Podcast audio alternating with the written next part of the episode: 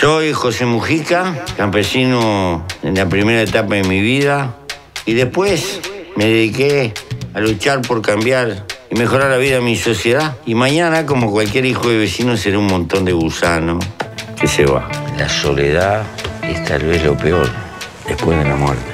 Pero no sería quien soy si no hubiera vivido toda esa etapa. Tuve algunos inconvenientes, unos cuantos años de cárcel, más de 10 años de soledad en el calabozo. En fin, cosas de rutina en quien se mete a transformar el mundo. Esto lo pensamos mucho, pasamos, tuvimos siete años sin leer un libro y tuvimos mucho tiempo para pensar y descubrimos esto. O logras ser feliz con poco y liviano de equipaje, porque la felicidad está dentro tuyo, o no logras nada. Yo no estoy planteando volver a las cavernas o tener que vivir este, abajo de techos de paja. No, no.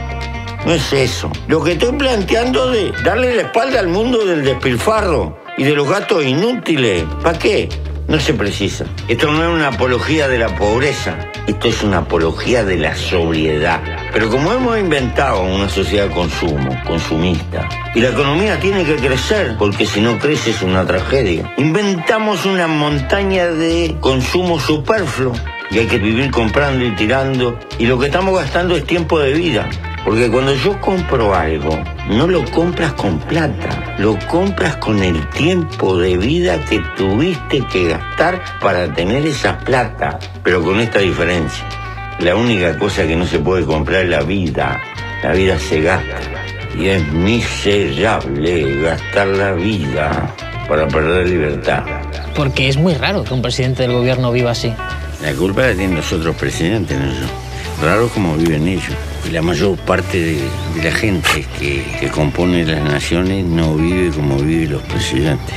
Y se supone que la democracia intenta ser el gobierno de la mayoría. Porque si fuera para tener cortes de reyes y señores feudales y vasallos que se paran en el puente para tocar corneta cuando el señor sale de cacería, para todo eso, seguíamos con el mundo antiguo. ¿Para qué hicimos revoluciones en nombre de la igualdad y todo lo demás? Estamos peleando por el gobierno y nos olvidamos de la gente. Porque el distanciamiento de los gobiernos, del modo de vivir corriente de la gente, termina colocando a una distancia que la gente termina despreciando y termina despreciando la política.